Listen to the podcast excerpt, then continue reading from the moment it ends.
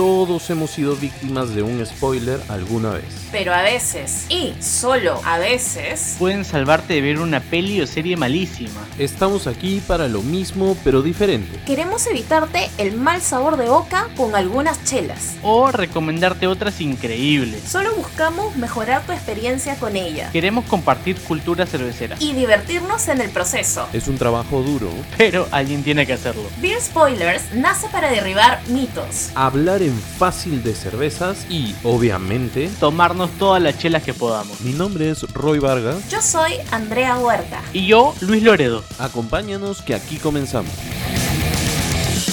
Hola, hola muchachos, ¿cómo están? Décimo episodio de Beer Spoilers. ¿Qué tal? Como siempre me acompañan Lucho y Andrea. Qué gusto. Y tú nos acompañas a nosotros. ¿Qué tal, Roy, Andrea? ¿Cómo están? Todo bien, muchachos. Todo bien. Súper, aunque hace un calor tremendo. En verdad, yo ya no estoy soportando la ropa. o sea, Tranquila que hoy te calaseas. Sí, sí. Yo creo que ustedes también, ¿no? Tampoco no están soportando la ropa, pero bueno, eh, son normas estrictas que debemos seguir para poder tener una mejor convivencia con otros seres humanos.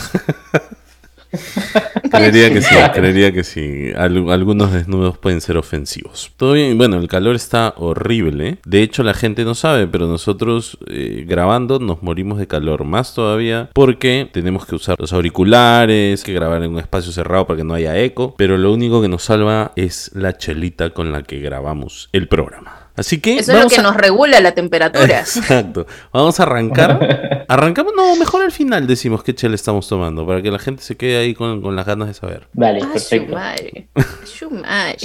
bueno, a ver, décimo programa, programa especial, programa que estaba esperando tanto Lucho como Andrea. Yo no tanto, ¿ya? Pero sí, está bueno, está bueno. ¿Cuál es el tema del episodio de hoy, Andrea? Bueno, tenemos esa pequeña disyuntiva de saber cervezas de monasterio, cervezas trapenses, cervezas de abadía. ¿Qué es eso? ¿Qué es eso? Pero dímelo.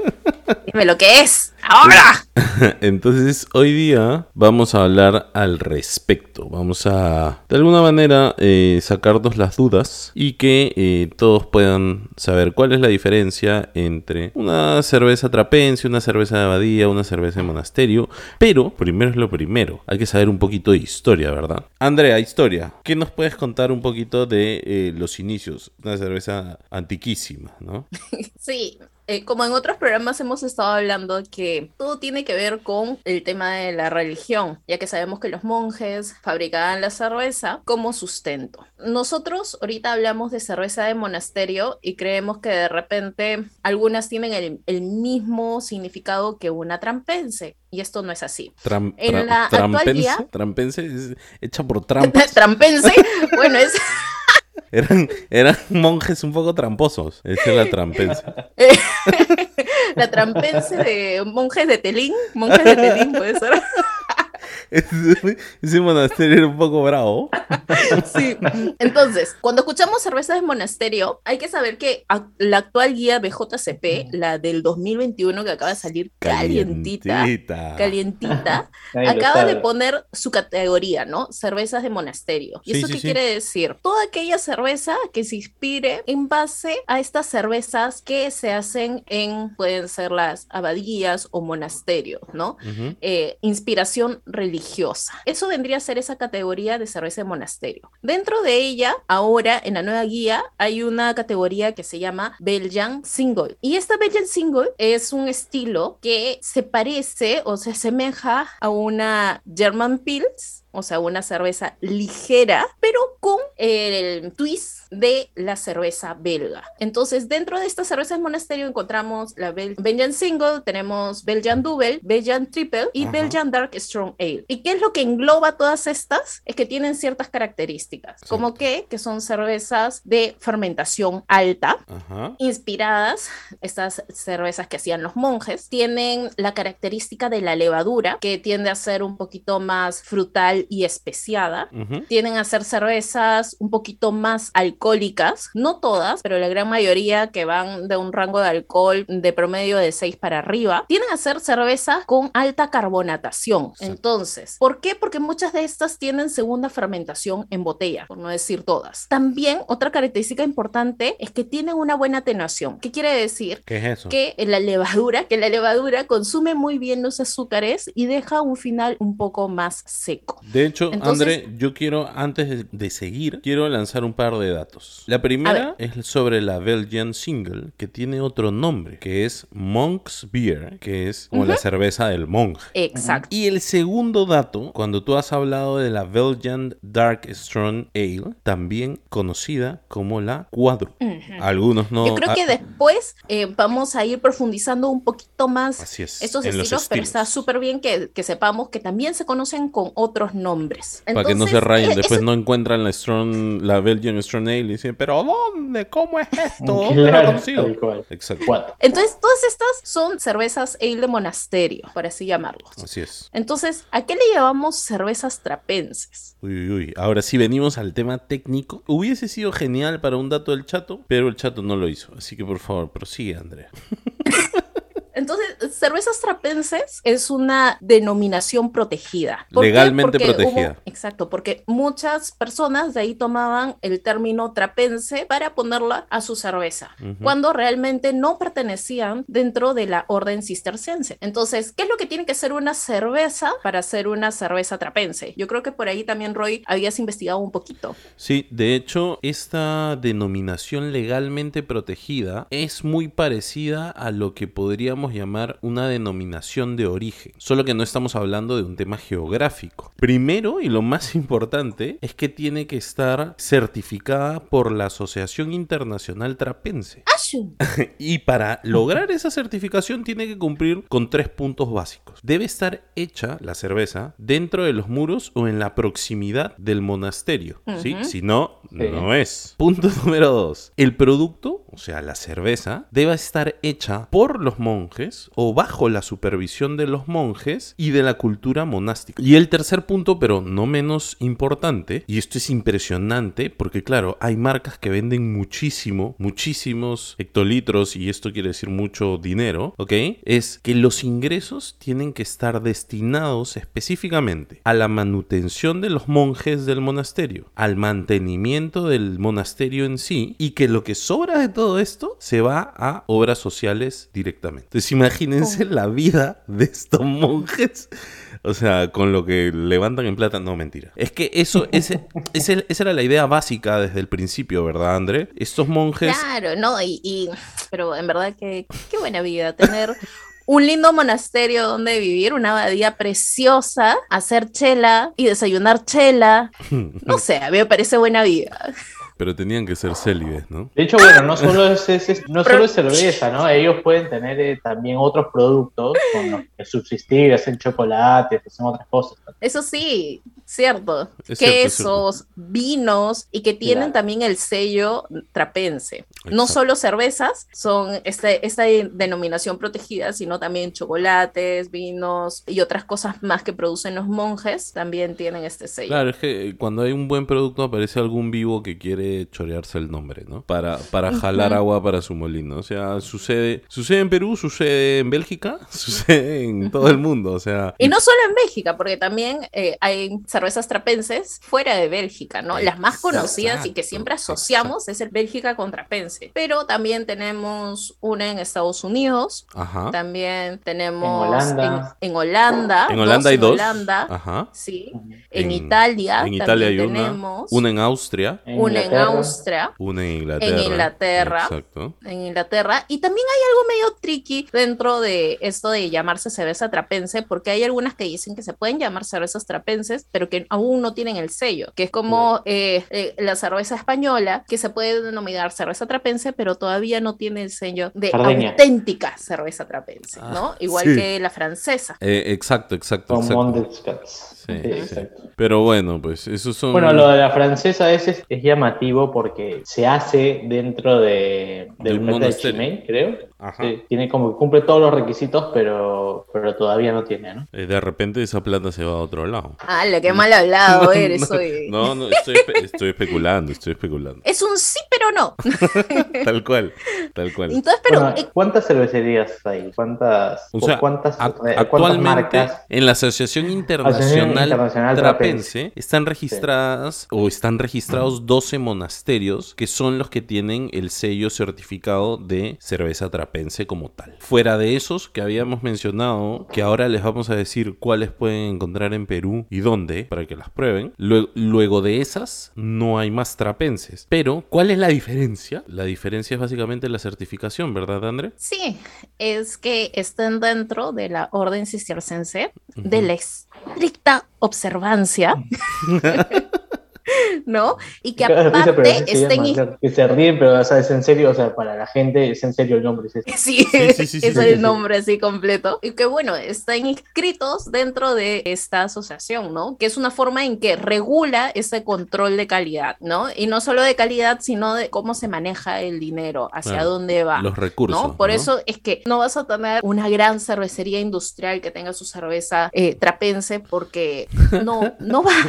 No, No creo va. que, no creo que quieran compartir eh, esas moneditas. Todas que las ganancias, salir sí. de- Claro, no, no hay forma. Pero bueno, Sí, eh, y aparte, ya que hablamos de, del que es el concepto de trapense, estaban las de abadía, porque hemos escuchado también muchas veces en que cervezas de abadía se confunde con la trapense, y en verdad... Claro, mucha gente piensa en que es lo mismo, pero no. yo o, creo, yo, o- yo o cre- sí, pero no, o sí, pero no, Yo creo que- depende. Claro, claro, creo que podemos, podemos aclarar un poquito más ese tema, pero ha llegado el momento casi celestial de el dato del chat. Qué increíble, Cada vez te hago mejores, mejores entradas, chato, ¿ah? Y- qué increíble. El tiempo se pasa volando cuando esperas algo bueno. Después la segunda parte es más tediosa, ¿no? Bueno, muchachos. Hay, hay, hay alguien, hay, hay una música celestial Sí, detrás, sí, ¿no? sí, sí, está, sí. está bueno. No, no he puesto ningún efecto ni nada. Con esta música de fondo nos vamos a ir a escuchar el dato del chato. Amén.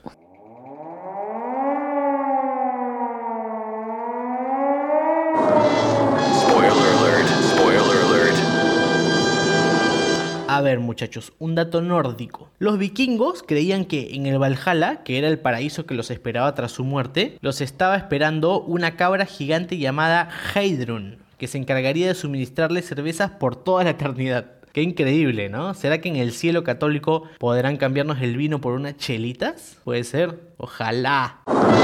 Quédate pendiente de los datos que voy soltando cada semana, por ahí te sorprendo. Buena, chato. El dato no tenía nada que ver realmente con cervezas trapenses, pero sí to- tocaste el tema de la religión y veamos que bueno, en el cielo no habrá chela, pero aquí los monjes se encargaron de dar un anticipo. ¿Tú no, no, no estamos de acuerdo? Y yo voy a vivir eternamente porque veo el elixir de la eternidad. Ya, Está- pues. tú, aparte Oye, pero de beber, ¿qué otra- estás otra fumando algo, cosita? ¿no? sé qué onda con la cerveza y las cabritas, pero siempre hay una relación de las cabritas y cerveza, hasta los estilos, o sea, tienes la Doppelbock y dos cabritas, ¿no? La Roy- que se relaciona con Oye, la cabrita. oye, pero escúchame, es que es parte, debe ser, debe ser también cierta relación histórica, ¿no? Seguro, ¿No? seguro, O sea, tiene que ver por esta con mitología celtas, también. deben, Claro. deben haber a- alguna cierta adoración, ¿no? A las cabritas. Sí, sí, harto, harto. Y yo, que- y yo- y yo voy a spoilear que Roy hoy nos va, nos va a sorprender con algo de eso también. ¿Qué, ¿Con algo de cabrito? Oh. No, ¿qué te pasa? No, no, no. ¿Qué te estás tomando? Ah, no. no. Ah, ya. Ay. Ah, bueno, sí, sí, sí. Ha sido especial para este programa, la verdad. No tiene nada que ver con uno con lo otro, pero bueno. A ver, Nunca vamos. lo esperaste, pero bueno. Sí, vamos, bueno, vamos regresemos, cuadrando. regresemos. Entonces, la gente se quedó ahí angustiada, ¿no? Pensando en que, entonces, ¿Cuál es la cerveza de abadía, ¿qué onda, no? ¿Qué Exacto. onda? Ah, Dímelo. Entonces, sí, ¿pueden haber cervezas eh, trapenses que sean de abadía? Sí, creería que todas. Todas, son de abadía. Exacto. ¿No? Y puede haber cervezas de abadía que no son trapenses, sí. También. ¿no? Entonces, para que se denomine trapense, como hace un rato lo, lo, dijimos, tiene que estar con este sello de denominación protegida. Exacto. Y abadía puede que se haga en una abadía o puede que sea una inspiración a las cervezas que hacían los religiosos. Entonces, por eso podemos tener eh, abadía de Thomas acá en Perú. Ajá, ¿no? la gente de Two Brothers. De Two Brothers. ¿no? Que tiene una cerveza con inspiración de estos monjes, ¿no? religiosa. Exacto. Invictus también tiene una cerveza de abadía. Claro. Exacto. Cuatro monjes. Cuatro monjes. O sea, básicamente, Andrea, toda cerveza trapense es de abadía, más no toda cerveza de abadía es trapense.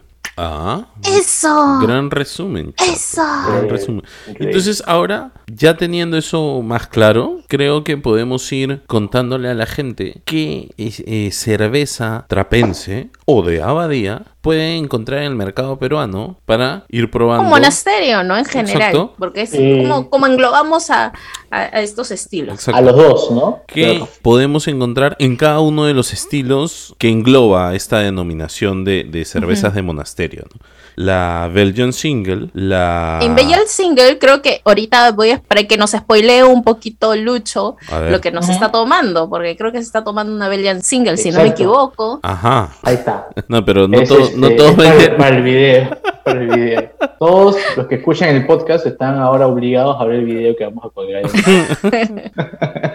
Ahí estoy tomando una Westmalle, eh, es una Trappist Extra, es, es una cerveza que está muy buena para empezar porque estas cervezas trapenses son o fuertes muy especiadas, tienen características fuertes, ¿no? Sí, y esta complejas, es una ¿no? opción, claro, complejas eso. Y esta es una opción muy buena para arrancar, es, es fácil de tomar, fresca, para, para el verano está buena. Ujú. Sí, es como la inspiración de los belgas de una German Pils. Tal ¿no? cual, tal cual es, Este, es como el equivalente, ¿no? es el equivalente de algo más ligerito, pero a la vez que tenga un toque de amargor, un poco seco, refrescante, pero no tan intensa como una triple, ¿no? Menos cuerpo que una triple y un, po- un poquito más ligera que una Belgian Blonde, aunque, aunque Y también la- hay un dato curioso Mm. que también algunas veces, algunas se denominan también blonde. Pero la, la Belgian Single es un poquito más pálida, ¿verdad? Sí, Ujú. es, eh, tiene eh, menos cuerpo y, y va hacia eh, menos características frutales de la Ujú. levadura. De hecho, claro, la, la hicieron más ligera básicamente y por eso se llama eh, cerveza de monje. Cada monje tenía tipo una ración de cerveza Ujú. eh, en cada cierto tiempo y claro, no podía ser una cerveza muy, muy heavy. No Una anda- cuádruple porque andaría claro, un borracho. no por pueden seguir trabajando. Ajá. Claro.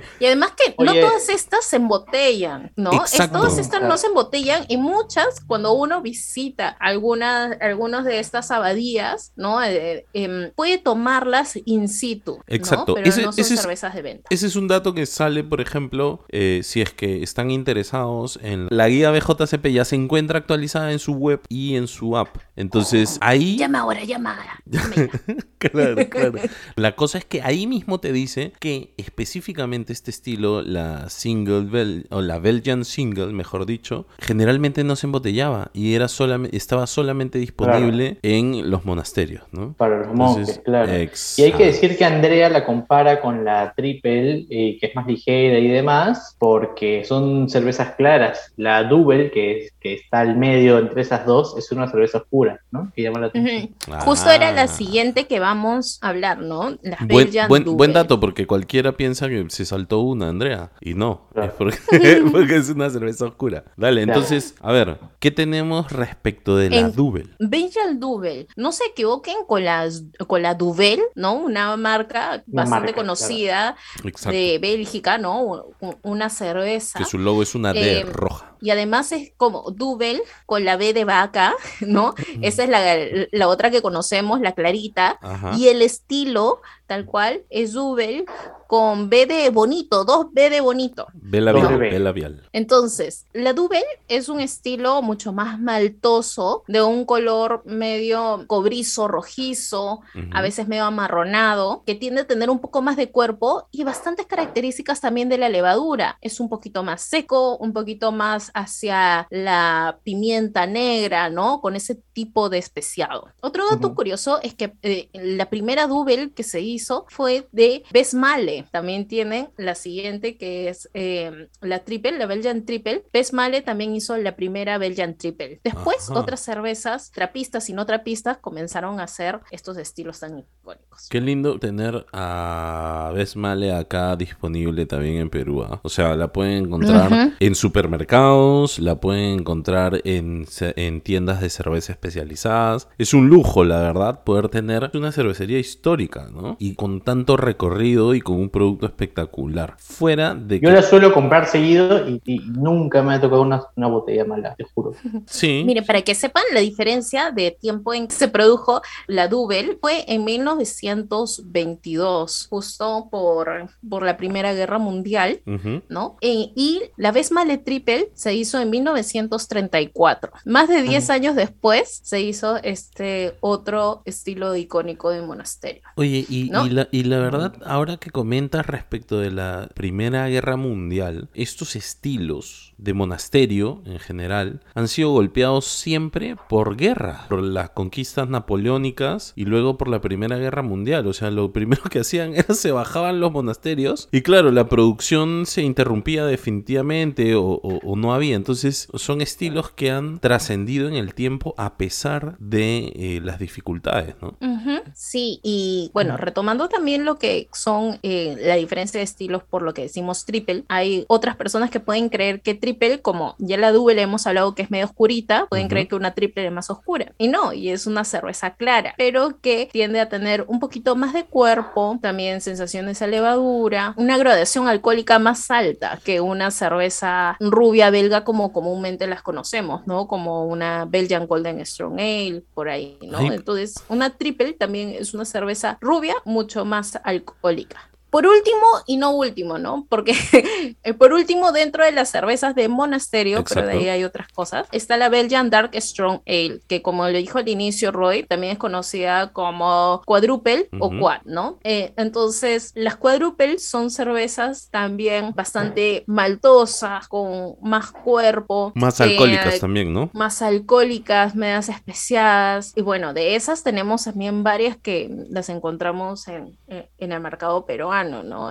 Mi favorita de entre todas las cuatro es la Rochefort 10, ¿no? Para mí es como, uff, la más balanceadita, la más. Anoten, anoten la más todo. Sí, que además, que además es ejemplo de estilo en la guía BJCP. O sea, está pero ahí precisa y, si la quieren probar, háganle caso a Andrea. O sea, no, tengo la sensación de que siempre en la guía de estilos te dan ejemplos de estilo. Y está bueno, porque tú puedes ir y, probar uno, una cerveza que vale la pena y que se te pega mucho al estilo. Pero acá, con las, con las trapenses o las cervezas monasterio, es como que los ejemplos de estilo son, son las tres cervecerías que hay. Porque no hay mucho. Tal, tal cual. Están todas pegadas al estilo. Tal cual. Pero claro, igual, igual te sirve poder, por ejemplo, probar estos, estos ejemplos de estilo. ¿Por qué? Porque de repente también hay interpretaciones de otras cervecerías de este mismo estilo. Y claro, tú puedes escoger si, si te gusta o no, fuera de que haya de por medio innovación o algo así, ¿no? Entonces, siempre conocer la base para luego ver qué onda que están haciendo las otras cervecerías, ¿no? Sí, y el estilo de una Belgian Dark Strong Ale o Quadruple eh, se presta bastante para cervezas que se envejecen, ¿no? Que tienen paso en madera. Y ahorita esa tendencia lo vemos bastante también en varias cervecerías peruanas. Sí. Entonces también por ahí pueden tener su inspiración, ¿no? De cervezas así alcohólicas, estilo belga, más oscuritas, con paso de barrica, que también es otra variación. Ahora que hemos mencionado, bueno, de, las conocidas dentro del estilo de monasterio, que es que es la single, la double, la triple, la quadruple. Hay que decir que hay algo que no se considera, es que hay cervezas también trapenses, ¿no? Que no están dentro de estos estilos. Tenemos como... Ya, va a defender a su privilegiada. mi hijita, mi niña linda, la luz de mis ojos, una de mis favoritas. Una no, es la favorita de todos. Ay, sí, ella, dice, ella dice que es poliamorosa, pero no lo es. no. lo es. es, como, mi catedral. Mi catedral, además son capitas. Su, corazón le pertenece a una marca que su nombre empieza con O y termina con Orval. Tal cual. Entonces, eh, Orval es como. Em, sí, ok, ya muchas veces lo he dicho, mi favorita dentro de las cervezas así trapenses, y esta no eh, está dentro de esta categoría, que es una cerveza rubia, pero de fermentación alta, pero aparte hay otros elementos que entran. El bread, eh, esa levadura salvaje, salvaje, que le da estas características. Yo creo, que eso es lo que le gusta a Andrea ahí, ¿ah? la muerte salvaje. de gavilanes, dámelo, dámelo. La parte salvaje de la cerveza. Entonces, retomando. ¿qué, dices, Lucho, si a ti te encanta? Cada vez que te, que te vamos a visitar, estás viendo ahí Pasión de Gavilanes. Me acordé de Pasión de Gavilanes que no he visto el último capítulo. Dios mío. Entonces, retomando. Por favor. con su levadura salvaje, eh, que le da también unas características muy particulares. Y aparte, tiene dry hop. Entonces, tiene más lúpulo que le aumenta en la sensación aromática y un poco de amargor. O sea, es contra compleja, ¿no? Es, una cerveza bastante compleja y que mm, recomiendo bastante beberla así joven y beberla viejísima. Porque cambia. Siempre hay que comprar dos. Cómprense una entera. Andrea. Cuando tengan eh, cosas importantes, no sé. No arruines el presupuesto de la gente, pues. No sé, este, la graduación de su hijo, que será, saquen su Orval, que la tienen guardada por tanto tiempo. Porque es una cerveza así, muy compleja me, y especial. Me da risa, porque cuando tengan una ocasión especial, como la graduación de su hijo, dice, o con el caso de Andrea, como que llegó el viernes. No, no, no, no, sino como la graduación de su perrito en la escuela de adiestramiento, puede ser. Claro, Cualquier excusa es buena. Cualquier excusa, es, buena para destapar una Orval, según Andrea. Pero eso sí, hay que advertir, es una cerveza bastante compleja. No creo que sea una cerveza para principiantes. Digamos que tenemos que pasar por los stage previos para poder apreciarla, sobre todo, ¿no? Porque claro, es que solamente hemos tomado lagers de muy, muy comunes o qué sé yo, o todavía no hemos llegado a cierto nivel de complejidad en cerveza al momento de probarlas, se nos va a hacer un poco complicada la, la orba. Es probable, es probable que para algunas personas no sea amigable. Por más de que em, alguna cerveza puede ser considerada como una de, de, las mejores, eso no significa que va a ir para todos los paladares. ¿no? Eso también tomarlo bastante, bastante en cuenta. Y también hay otra, se puede decir que no encaja tanto en el estilo de monasterio convencional, no, pero se denomina English Strong Ale, que viene a ser como una reinterpretación de una Duvel inglesa, que es justo la cerveza que vamos a tener ahora en la Cata Calata.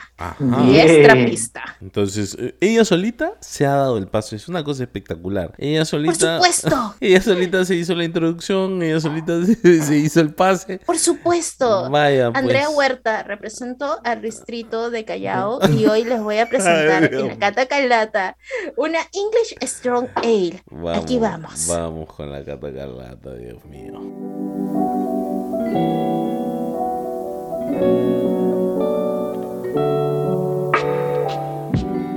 Cata Calata. Oh, sí.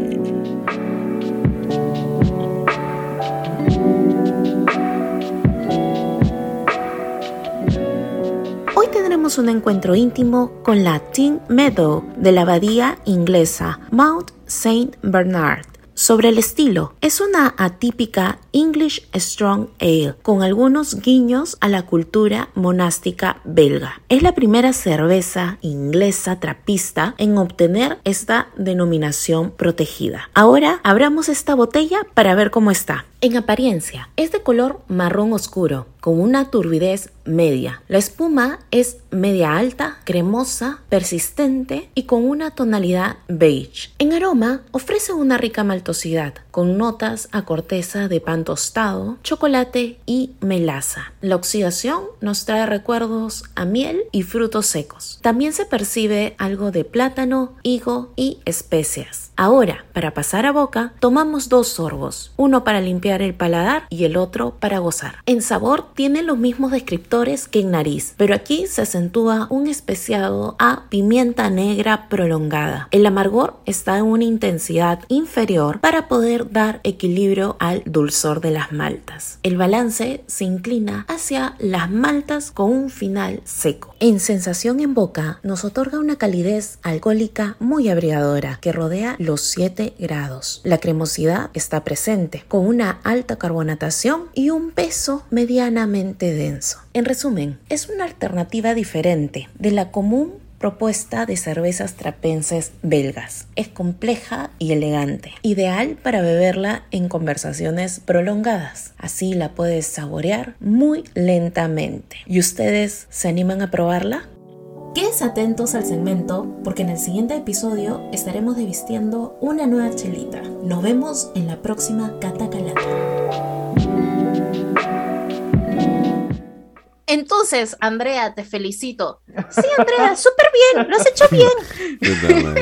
Se presentó, dio la cata calata, Por supuesto, pero déjame, déjame que yo todavía me sigo comentando. Eh, se halaga ella misma. ¿No? Andrea, buenísimo lo que has presentado el día de hoy, excelentísimo. Esa Think Middle no la había conocido acá, pero mira, esa la puedes conseguir también en casa ¿sabes belga. Qué es lo mejor es una cerveza trapense que se consigue acá en Perú. ¿Sabes qué es lo mejor de todo? Y no lo está viendo la gente. Esperemos migrar pronto a, a YouTube. Andrea se ha metido en el personaje y voltea la cara cada vez como si ella se preguntara. tú, dirías, esto es un podcast, es, audio, ¿no? claro, se, va ella se, va en personaje, es una locura. Bueno, muchísimas gracias a la gente de Casa Belga porque en realidad nos trae casi todas las, las cervezas de monasterio, digámoslo así. Oye, sí, hablando de Casa Belga, pucha, es, es, como tú dices, Roy, es bravazo porque nos trae un, un poco de todo lo que hay en Bélgica, más allá de, de, trapenses o las de monasterio. Y yo quiero hablar aparte, no solo, o sea, tienen todas las trapenses, vayan, las pruébenlas. Pero más allá de eso, tenemos en Casa Belga también la San Bernardus, que no es cerveza trapense, es de abadía, pero es una opción contra buena porque la historia es más o menos así. Eh, Fleteren es una cerveza trapense que en algún momento de su historia cerró su fábrica y empezaron a producir en la fábrica de San Bernardo. Cuando terminaron, digamos, el contrato Era momentáneo, o, ¿no? o de trabajar juntos, claro, volvieron a su fábrica y San Bernardo dijo, bueno, yo tengo el know-how y voy a hacer una cerveza igual, sin ser trapense. Y es una cerveza de excelentísima calidad, es ejemplo de estilo en la guía y no es, no, no es necesariamente trapense, pero Sí, sí, sí, iba a decir exactamente lo que tú dijiste de que, claro, tanto así el tema de calidad y el tema del cuidado por el producto que es ejemplo de estilo en, me parece que está en los cuatro estilos que hemos mencionado como... Y no solo eso, sino que el público en general puede tomar su propia decisión, porque en Casa Belga también venden la Befletter en 12. Entonces, puedes comprar la Befletter en 12 y al lado poner la San Bernardus 12 y ver qué onda, a ver cuál te gusta más. Tal cual, tal cual.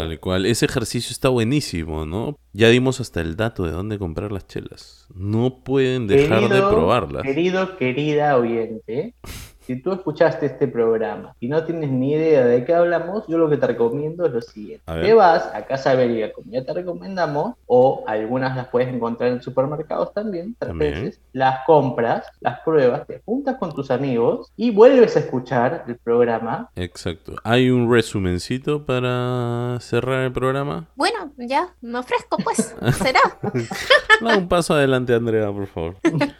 lo va a dar, literalmente. El tema de ahora ha sido cerveza de monasterio. Dentro de las cervezas de monasterio, muchas de estas están incluidas las trapenses. Primero, cerveza de monasterio se denomina a toda aquella que tiene eh, esta inspiración a las cervezas que se hacían o eran hechas por los monjes. No todas estas son trapenses. ¿Qué quiere decir trapense? Trapense es una denominación protegida, que es por la orden cistercienses. Si es que no pertenecen, no se pueden denominar así. Estas cervezas de monasterio usualmente son un poquito más alcohólicas, un poquito más especiadas por la levadura, a veces afrutadas, ¿no? Eh, con mayor carbonatación. Y dentro de estas tenemos estilos, como cuáles? Belgian Single, que son cervezas inspiradas en las German Pils alemanas, pero con el carácter belga. Tenemos la Belgian Double, que es una cerveza eh, como una brown ale belga, un poquito más alcohólica, ¿no? Y la característica de la levadura también me da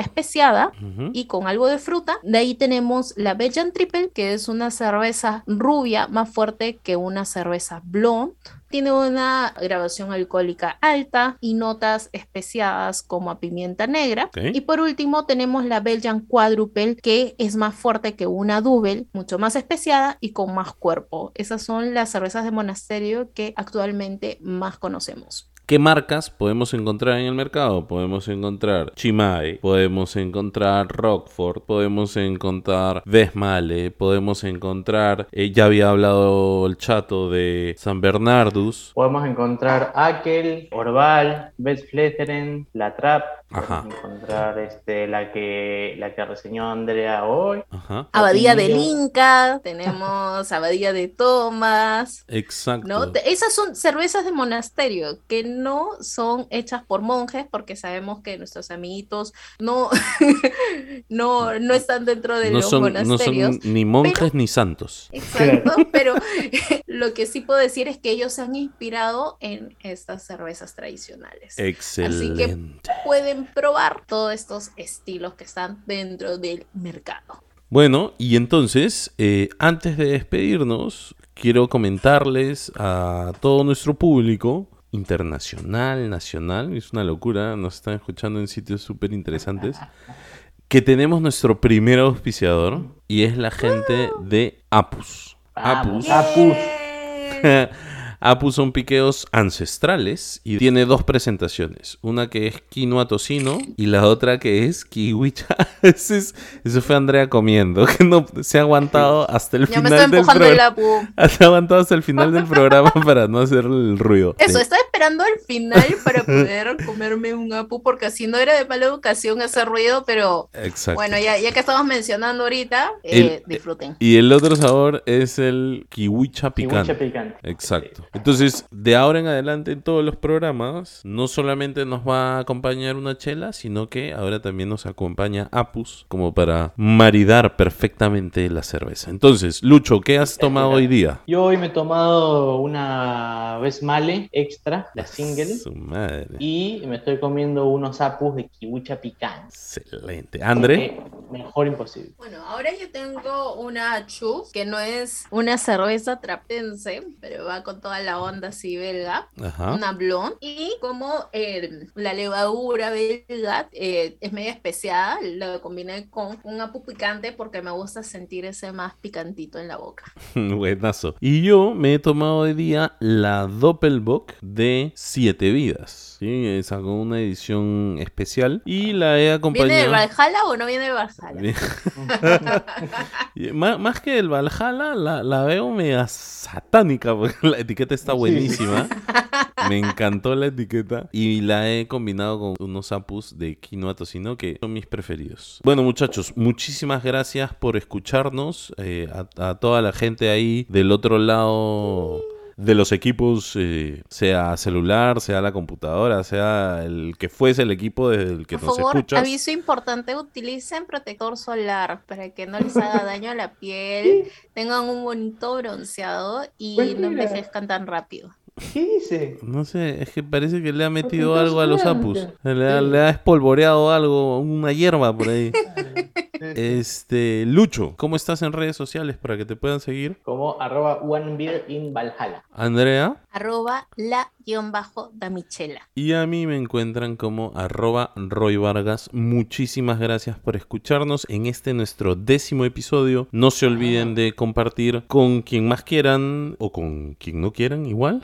compartan el programa, compartan cultura cervecera, prueben cervezas. Les acabamos de dar una gran opción para experimentar Muchísimas gracias por escucharnos y hasta la próxima. Chau. Por favor, utilicen protector solar y otro tipo de protecciones.